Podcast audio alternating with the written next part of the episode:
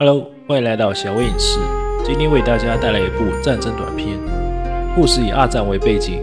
这一天，大地一片泥泞，一辆破旧的马车随意地摆放在那里，而在远处，绿色已经不在，剩下的只有枯萎的树木，以及无人处理的士兵尸体和残破的坦克。在壕沟内，我们发现里面有一群兔子，它们有的席地而坐，享受着为数不多的平静时光，有的检查着自己的装备。希望能靠它活下来。这时，音乐声从不远处传来，原来是一只小野兔在吹奏着自己的口琴。没过多久，一个长官从远处威严地走来，旁边休息的战士立即昂首挺胸。随着长官的一声口哨声，士兵们纷纷拿起自己的武器。他们有的刚出壕沟就马上死去，有的则拼了命地向前冲去，而不变的只有那柔美的琴声。这时，长官来到小野兔身前，气愤地一把夺过他的口琴，将他一脚踩碎，而小野兔也随之被赶上了战场。独自一人的小野兔向前奔跑着，却不小心摔倒在地。这时，一颗榴弹从天而降，并在他的旁边爆炸开来。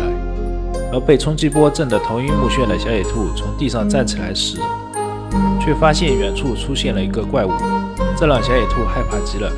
他开始拼命地向远处跑去。躲到掩体之后，熟练地给步枪上膛。而这时，那只怪物也跟了过来。随着一声震耳欲聋的枪响，小野兔的神智也恢复了过来。他看着倒在地上的另一只兔子，内心满是愧疚。而在那只兔子身上，却有着和他一样的一支口琴。小野兔默默地拿起那只口琴，将它放在了嘴边。当悠长的欢乐颂飘到在战场时，敌对双方的兔子们都竖起了耳朵。放下了枪支，他们不再开枪，不再冲锋，也不再厮杀，只是安静地聆听着这美妙的声音。但是，只有一只兔子却愤怒地捏紧了拳头。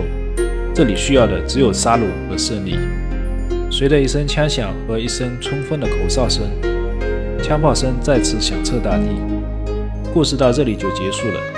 战争就像一台绞肉机，也许由于一时的愤怒，你会期待它的到来。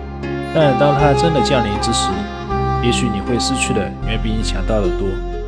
我是小薇，我们下次再见。